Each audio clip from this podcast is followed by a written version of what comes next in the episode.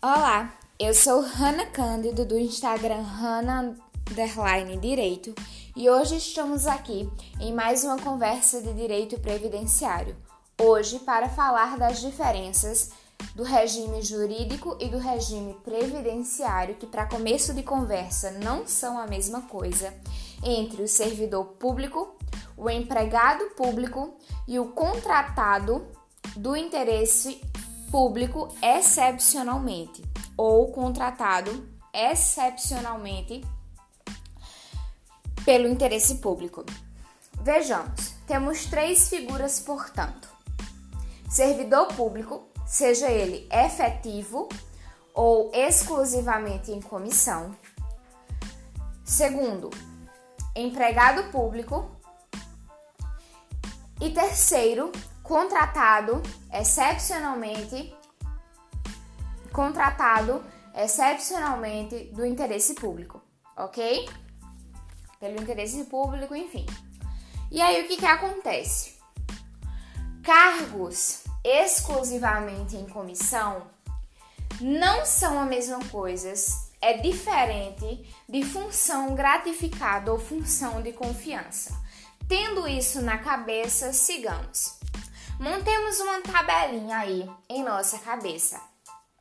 Posição: servidor público, seja ele efetivo ou seja ele um servidor público exclusiva, exclusivamente é, comissionado, nós temos que o regime jurídico é estatuário e o regime previdenciário é o RPPS, ok? É o regime previdenciário para prestadores de serviço, ok? E aí o que, que vai acontecer? Ele é um servidor público, ele presta serviço público, e seja ele efetivo ou seja ele exclusivamente comissionado, seu regime jurídico vai vir de um estatuto, ou seja, vai ser estatuário, e o regime previdenciário, ou seja, a sua aposentadoria, vai estar vai ser RPPS, OK? Ou seja, o que é RPPS é aquela que garante a dos servidores públicos, daquelas pessoas no grosso que passaram em concurso, ok? A nossa segunda figura, o empregado público. O regime jurídico que o rege é a nossa CLT. E o regime previdenciário que o rege é o regime geral de previdência social, ok? Gente, eu cometi uma gafe aqui quando eu falei a, é, a sigla RPPS.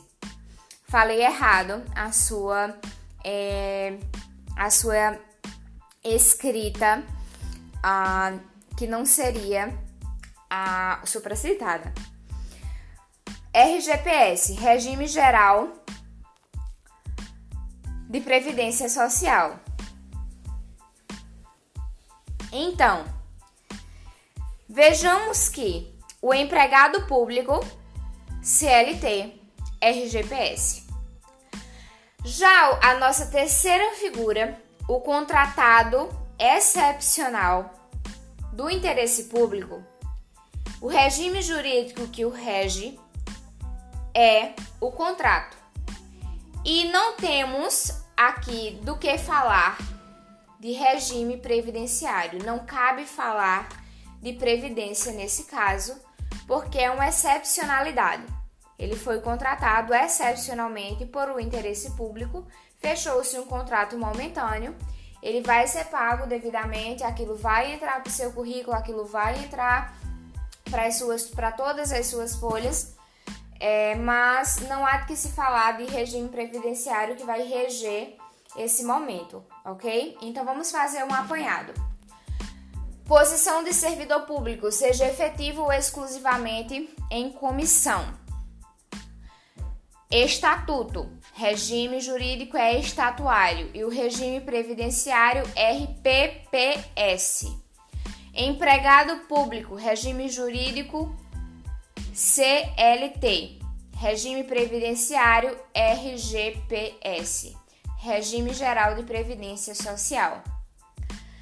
Contratado excepcionalmente pelo interesse público, regime jurídico, contrato, e não há do que se falar, não cabe se falar de regime previdenciário.